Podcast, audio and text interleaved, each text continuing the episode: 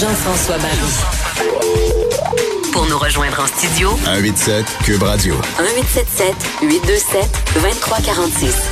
Je vous rappelle qu'il y a eu cette conférence de presse à 13h aujourd'hui du ministre Roberge avec le plan pour la rentrée scolaire qui est dans deux ou trois semaines, tout dépendamment euh, à quel âge a votre enfant.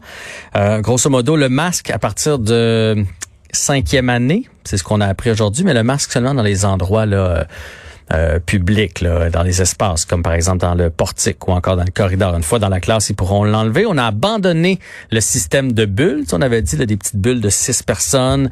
Euh, ça, c'est ça, c'est abandonné. Là. Maintenant, la bulle, ça devient la classe. Donc, plus de changement de, de, de local, mais au moins, les jeunes vont pouvoir être à 20, 24, 25 ensemble. Pour le reste, moi, j'ai trouvé que c'était très flou, que c'est du cas par cas, que ça va être euh, aux écoles ou encore aux commissions scolaires de devoir euh, mettre leur propre Mais je veux pas mettre des mots dans la bouche de notre prochain invité, Nicolas Prévost, président de la Fédération québécoise des directions d'établissement, euh, d'établissement d'enseignement, pardon, euh, qui est au bout du fil pour réagir à cette conférence aujourd'hui. Bonjour, Monsieur Prévost.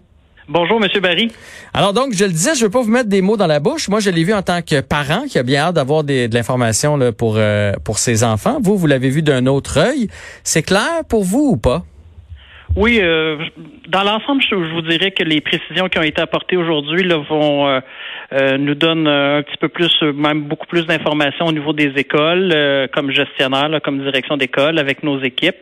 Puis je pense que ça peut sécuriser aussi beaucoup de parents, là, entre autres, ben, bien entendu, là, concernant le port du masque. Là, bon, on y voit une certaine cohérence avec ce qui se passait là, présentement dans les endroits publics puis ça a été élargi euh, même un petit peu plus euh, un petit peu plus loin avec nos, nos élèves de troisième cycle, cinquième, sixième année.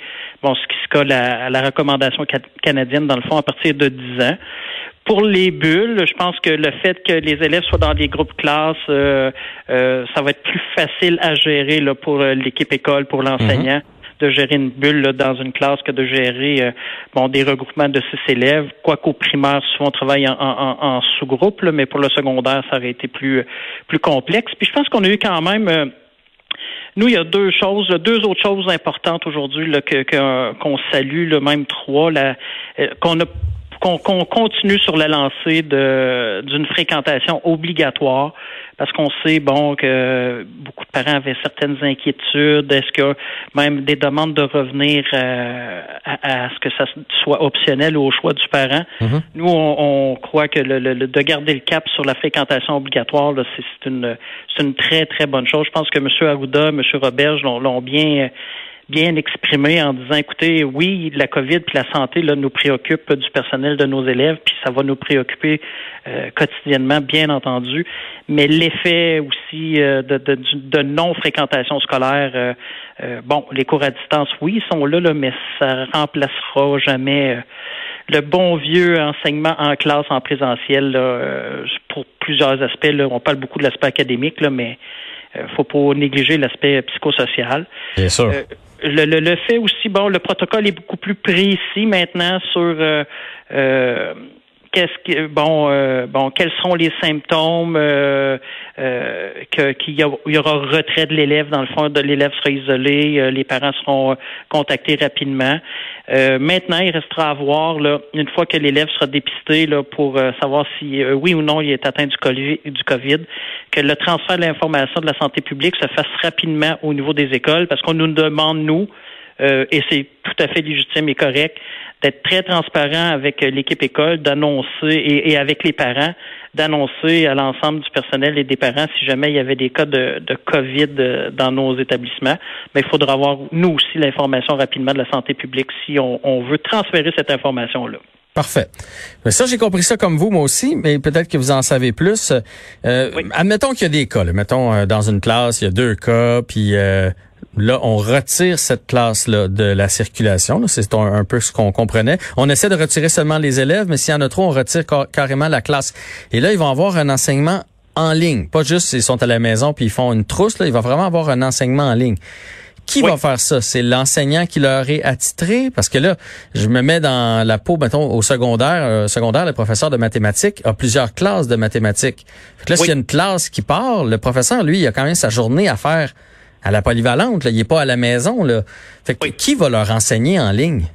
Ben, écoutez, là, il y a, y a ben, on, ça sera pas magique, hein. Vous avez raison, là, parce que on, on compte sur les enseignants qui ne seront pas en présence dans les écoles pour des cas euh, particuliers de, de, de maladies qui n'étaient pas présents non plus à la rentrée au printemps passé, donc qui ont des, euh, ont des, des, symptômes où ils peuvent pas être présents pour des conditions médicales. Donc, eux, ils restent à la maison et bon, ces enseignants-là pourraient effectivement s'occuper de la formation à distance.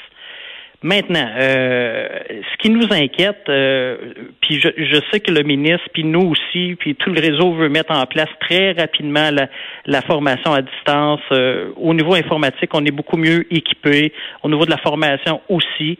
Mais ce qui nous inquiète, puis c'est là que je dis que ça sera pas magique, c'est c'est la pénurie de personnel. Puis vous avez raison dans le sens de dire, à un moment donné, est-ce qu'on fera face à cette pénurie-là, qu'on n'aura pas les ressources nécessaires pour euh, transmettre et s'occuper de la formation à distance.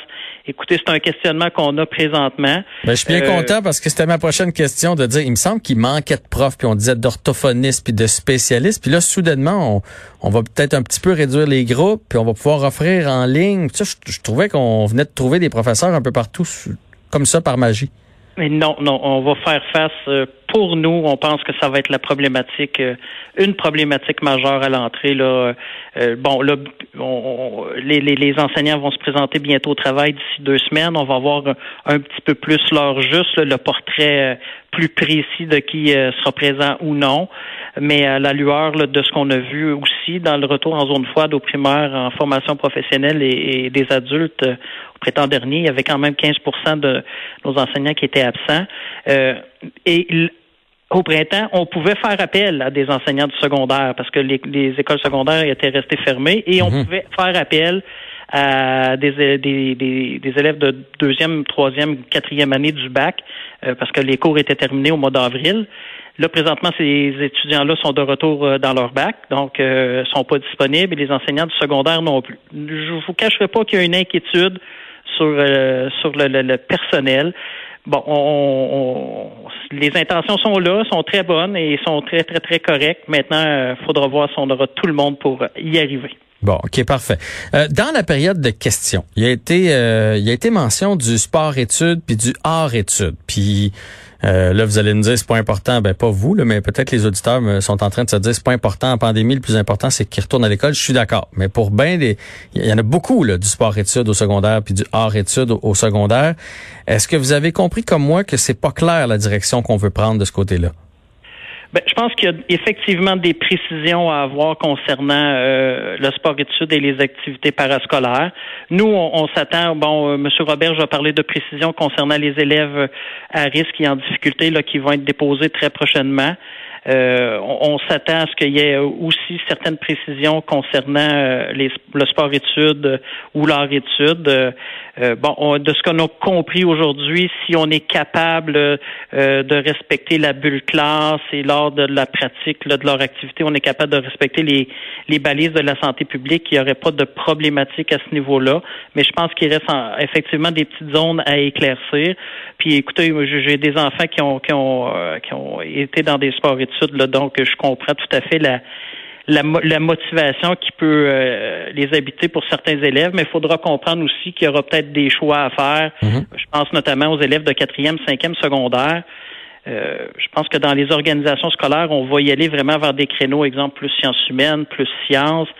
On était capable au cours des dernières années de faire vivre à un élève, exemple, s'il s'en allait en, en sport-études hockey, mais de faire vivre aussi certains cours de sciences. Là, je pense qu'il euh, y aura un créneau plus précis à suivre, puis peut-être avoir accès à moins de d'options. mais écoutez, euh, dans un monde parfait, on aimerait ça bien, bien entendu ah rester dans ce qu'on on était, mais il y aura des compromis à faire, je pense, euh, pour les élèves aussi. C'est une année de compromis. Reste qu'il faut quand même y penser parce qu'il y en a qui ça fait six mois qui n'ont pas été à l'école, ils ont peut-être un peu perdu le goût. Là, on va leur demander de porter le masque, d'être toujours dans la même classe. Donc, si ont un ami dans l'autre classe, ben ils pourront pas le voir de la journée. Puis là, on leur enlève leur théâtre ou leur cours de de guitare ou encore de sport-études. Fait qu'à un moment donné, il va falloir quand même penser à eux autres et à leur goût si on veut pas en, perdre un paquet de secondaire 4 et de secondaire 5. Non, bon, effectivement, mais on sait que la première raison hein, du du, le premier facteur de décrochage scolaire chez nos jeunes c'est, est, relié à l'absentéisme. Un élève qui s'absente beaucoup a un risque de décrochage très élevé. Donc, euh, on, je reviens un peu à la, la, fréquentation obligatoire. Donc, pour nous, ça aussi, c'est une bonne nouvelle parce que si on sait que on devait poursuivre ou plus à distance, ben pour là, on parle de la motivation, on parle beaucoup de, de retard académique, de, de facteurs psychosociaux. Euh, on pourrait faire face à, une vague de, de, de, crachage plus élevé, ce qui serait vraiment pas euh, euh, très, très, très bon. Surtout qu'au Québec, depuis quelques années, on s'améliore beaucoup au niveau du décrochage. Il ne faudrait pas faire des, des pas en arrière. Non, ça c'est vraiment très important. Et là, le temps nous pousse un peu, mais j'ai une dernière question. Euh, comment vous avez perçu ça? Et comment vous l'avez compris en fait, puis comment on va pouvoir faire une demande pour les gens? Euh, euh Bon, prenons l'exemple qui était dans les quotidiens là, quelqu'un qui est immunosupprimé ou quelqu'un qui sort d'un traitement pour le cancer puis qui veut pas envoyer son enfant ou que l'enfant lui-même est, très très asthmatique puis qui pourrait euh, décéder de la COVID, il pourrait avoir en tout cas de graves problèmes. Ils vont pouvoir demander, ces gens-là vont pouvoir demander une dérogation pour avoir de l'enseignement en ligne. Mais, là, mais là, ça s'arrête où? Comment on fait la demande? On parlait d'un papier du médecin. Et encore là, qui va donner ces fameux cours en ligne? Euh, pour pour le retrait d'un élève euh, que, que, ça concerne qui concerne sa propre euh, condition médicale ou, ou celle d'un proche ou d'un parent à la maison là, qui habite sur le même toit, il faut absolument avoir un billet médical pour justifier le retrait de l'élève de l'école. Donc le, billet médical est obligatoire une fois, euh, bon, ce qui est un élargissement, je vous dirais, par rapport à ce qu'on avait euh, vu au mois de juin. Au mois de juin, on parlait seulement de la condition médicale de l'élève. Euh, c'était pas élargi à des conditions euh, de, parents à la maison ou de grands-parents qui habitent sur le même toit. Donc, ils ont élargi ces conditions-là, mais ça doit être prouvé vraiment par un billet du médecin, là, comme quoi ça peut être la fréquentation d'élèves euh, peut être dangereuse pour lui ou une autre personne euh, à la maison. Maintenant, bon, pour la formation à distance, euh, comme je vous dis, on souhaite vraiment que les enseignants qui ne seront pas présents à l'école puissent en assumer quand même une bonne partie, mais dépendamment toujours du nombre d'élèves qui feront des demandes, parce que ce qui est certain, c'est qu'on ne demandera pas aux enseignants de, de, faire du présentiel le jour, euh, de, de, faire leurs tâches complètes le jour et de leur demander un surplus de tâches le soir euh, à faire de l'enseignement à distance. Là, euh, on veut vraiment pas aller de ce côté-là, donc on veut regarder vraiment du côté des enseignants qui seront pas présents à l'école. Maintenant, il faudra voir euh, l'état de la situation et, et espérer qu'on ait tout notre monde pour, pour offrir le service, un service de qualité. Mais dans un monde idéal, il y aura pas trop de cas, puis tout va suivre son cours, puis euh, on va avoir une belle rentrée scolaire 2020, ce qu'on souhaite le plus eh possible. Oui, c'est ce qu'on souhaite vraiment. Puis je pense qu'on va tous devoir faire des, des efforts. Euh, sinon, on le disait tantôt, là, on va devoir faire des compromis.